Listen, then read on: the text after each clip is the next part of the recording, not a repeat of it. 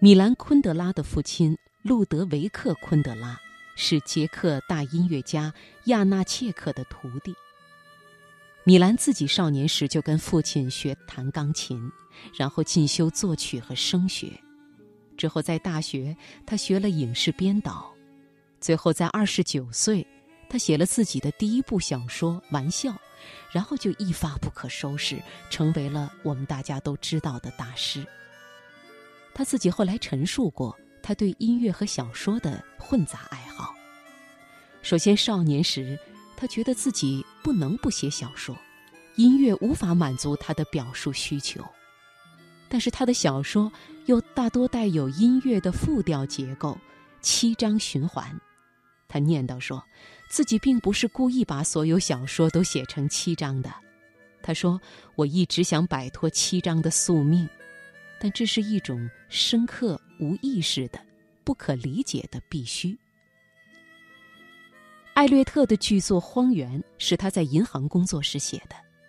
马尔克斯早年在哥伦比亚当记者，马尔克斯本行学的是什么呢？他在哥伦比亚国立大学学的是法律。很多时候，你以为是尝试了一点新东西，并不知道那其实才是你真正的人生归宿。此前的一切都只是为了等待这一时刻的到来。擅长什么与天分何在，其实还不一定是一回事。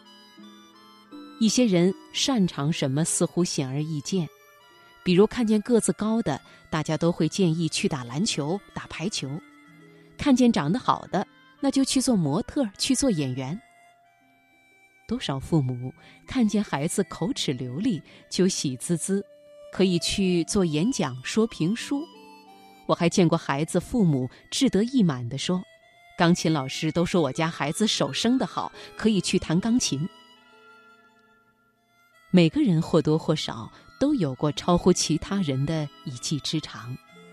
早熟的孩子比别人长得高，音准好的孩子擅长唱歌，不一而足。许多人大概时不时就会感叹。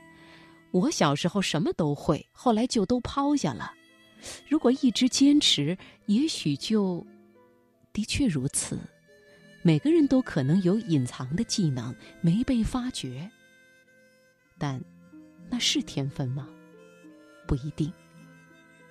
许多运动员有天赋，有普通人羡慕无比的天赋，但是我接触过的一些运动员自己却承认，并不热爱这项运动。行外人会觉得暴殄天物，但是行内人一定明白，职业会消磨人的热情。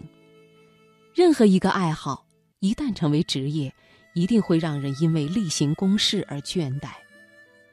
倦怠之后，还有支撑着他们继续下去的热情，那才是真爱。许多行业尖子被采访时，经常说：“你要热爱这行。”一般人觉得这是敷衍。入行了，谁还不够热爱啊？其实这后面是另一句：热爱到当职业了，还能不反感？这句话太残忍，许多人是说不出口的。所以事实是，兴趣、热情与持久不懈的能力，在长期来看才是最重要的天分。每个人可以擅长很多东西，可能有许多技能。会被人啧啧称赞，但是除非你在这方面确实是万中无一的天才，否则从长期来看，你真正的天分隐藏在那件你闲暇下来依然会做的事情，那件你可以拿来抵抗抑郁与不安，可以持续做许多年而历久不倦，还感受到乐趣的事情，那就是你真正的。天分所在。